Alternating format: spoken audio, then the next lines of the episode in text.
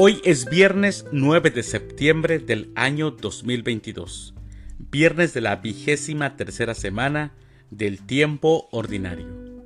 El día de hoy, en nuestra Santa Iglesia Católica, celebramos a los santos Pedro Claver, a María de la Cabeza, a Nuestra Señora de Aranzazú, también celebramos a San Audomano y a la Beata Ángela Salagua.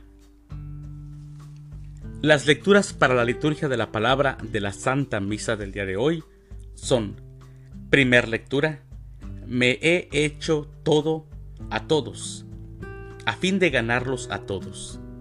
De la primera carta del apóstol San Pablo a los Corintios, capítulo 9, versículos del 16 al 19 y del 22 al 27. Hermanos, no tengo por qué presumir de predicar el Evangelio, puesto que esa es mi obligación. Ay de mí, si no anuncio el Evangelio. Si yo lo hiciera por propia iniciativa, merecería recompensa. Pero si no, es que se me ha confiado una misión. Entonces, ¿en qué consiste mi recompensa? Consiste en predicar el Evangelio gratis, renunciando al derecho que tengo a vivir de la predicación. Aunque no estoy sujeto a nadie, me he convertido en esclavo de todos para ganarlos a todos. Con los débiles me hice débil para ganar a los débiles. Me he hecho todo a todos, a fin de ganarlos a todos todo lo hago por el Evangelio, para participar yo también de sus bienes. ¿No saben que en el estadio todos los corredores compiten, pero uno solo recibe el premio? Corran de manera que consigan el premio. Además, todos los atletas se privan de muchas cosas. Ellos lo hacen por un premio que se acaba nosotros, en cambio, por uno que dura para siempre. Así pues, yo corro, pero no a ciegas, y lucho, pero no dando golpes al aire, sino que domino mi cuerpo y lo obligo a que me sirva, no sea que después de predicar a los demás, quede yo descalificado palabra de Dios. Te alabamos, Señor.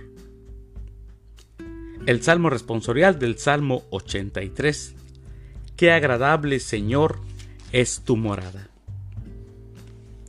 Aclamación antes del Evangelio. Aleluya, aleluya. Tu palabra, Señor, es la verdad. Santifícanos en la verdad. Aleluya.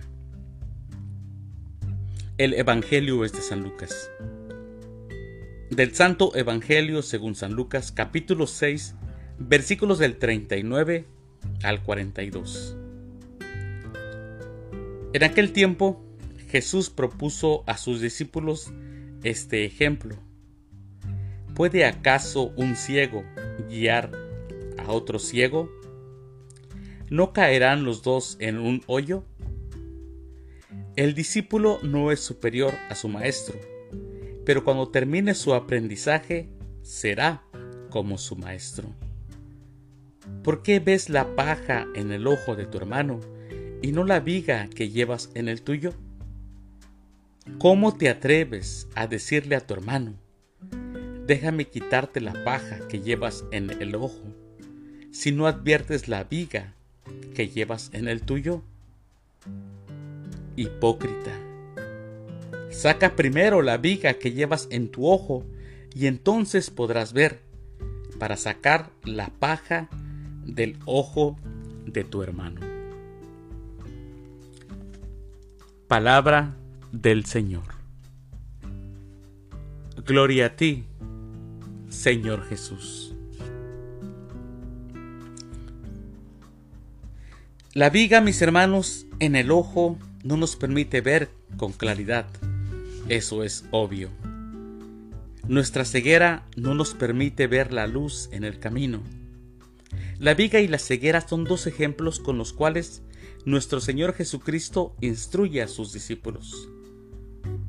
El discípulo no puede comportarse como un hipócrita. No puede andar por la vida con prejuicios, juzgando a la gente, ni mucho menos desenvolviéndose en la comunidad como si fuera el gran maestro, como el único que piensa que tiene la verdad, como aquel que puede descalificar sin antes haber escuchado. No debe pecar de soberbia, creyendo que es el único que hace las cosas bien, o sin el cual nada se llevaría a cabo. Existe, mis hermanos, una imperante necesidad de que en las comunidades cristianas se ejercite el juicio crítico para quitar a todos los ciegos y derribar todas las vigas que tanto daño nos hacen y tanto daño hacen en nuestras comunidades, en la iglesia.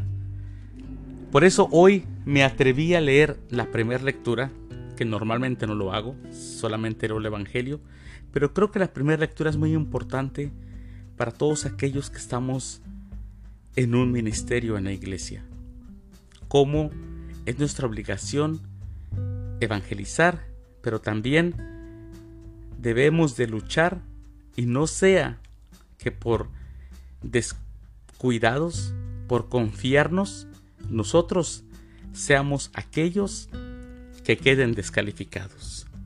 Al escuchar el Evangelio los cristianos podemos memorizar las páginas del libro, podemos leer y conocer la Biblia, pero sobre todo mis hermanos lo más importante, y esta es la clave, debemos de interiorizar el modo de ser de una persona.